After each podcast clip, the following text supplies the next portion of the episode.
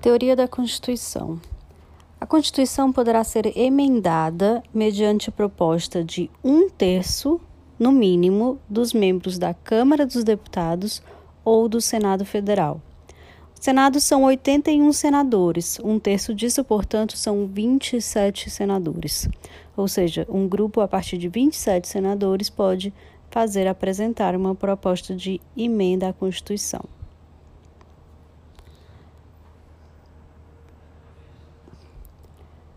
A emenda à Constituição será promulgada pelas mesas da Câmara dos Deputados e do Senado, e do Senado Federal, com o respectivo número de ordem. Atenção, não é pelo presidente da República, é pela, pelas mesas da Câmara dos Deputados e do Senado Federal. Constituição cesarista é a mesma coisa que a Constituição bonapartista. Significa aquela que é imposta por um ato unilateral, porém submetida a referendo ou plebiscito, como forma de legitimação. Tratados internacionais sobre direitos humanos, aprovados por três quintos e dois turnos, são equivalentes a emendas constitucionais.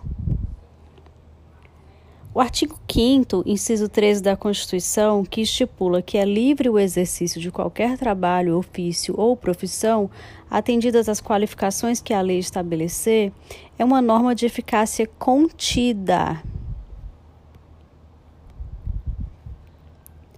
A remuneração para quem trabalha é uma garantia social prevista na Constituição Federal regra que só pode ser afastada em hipóteses excepcionalíssimas, dentre as quais não se inclui a falta de previsão orçamentária.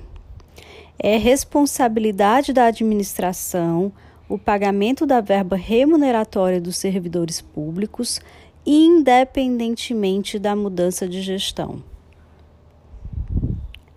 O artigo 5, inciso 45 da Constituição Federal da República, de que estabelece que nenhuma pena passará da pessoa do condenado, podendo a obrigação de reparar o dano e a decretação do perdimento dos bens ser, nos termos da lei, estendidas aos sucessores e contra eles executadas até o limite do valor do patrimônio transferido.